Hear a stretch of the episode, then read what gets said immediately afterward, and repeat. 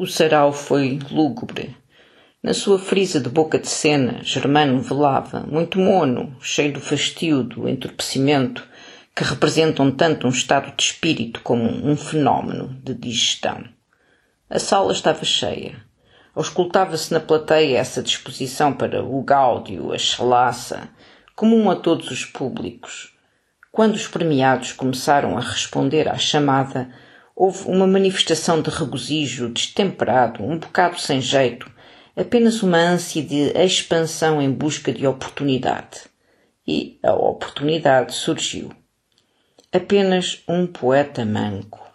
Quando ele atravessou o estreito passadiço que fazia comunicar a plateia com o palco, Germano teve a impressão de ver um pequeno gnomo, um pequeno troll, saltitando num cenário luminoso e verde.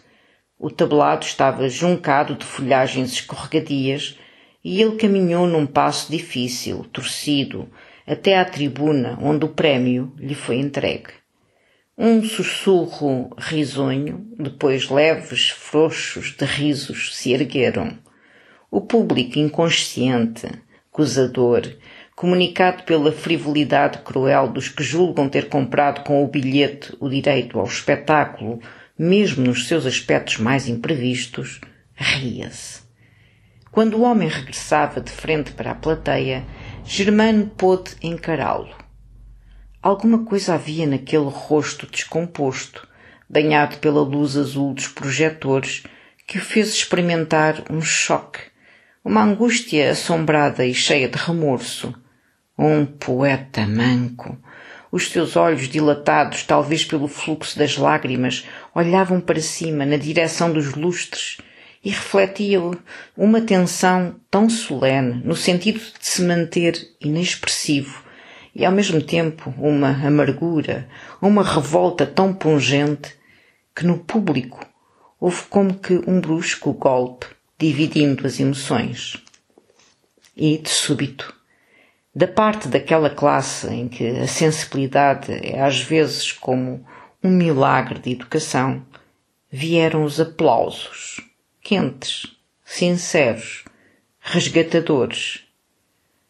Apenas um poeta manco, pálido, de face azul, como um afogado que jazesse à deriva no dorso ondulante do mar, de olhos vítreos e desesperados, olhando de baixo os lustres de cristal, como quem olha Órion e Sírios e o sete estrelo, vogando entre sargaços.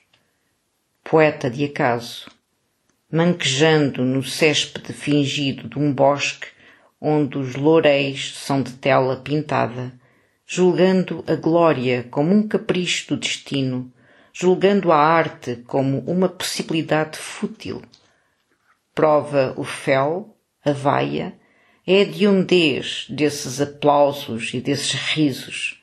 Esquece, regressa aos teus hábitos, perece na doce monotonia dos hábitos, dispersa-te e momentaneamente vive. Ou então, pequeno gnomo dos reinos ocultos, recolhe em teu coração as chufas e as palmas fatal preço do gênio, e volta para a sombra, volta, sobre ti brilhará Órion e Sírios, sobre ti rolará o mar, sobre ti crescerá a poeira. Nada disso, porém, será em vão.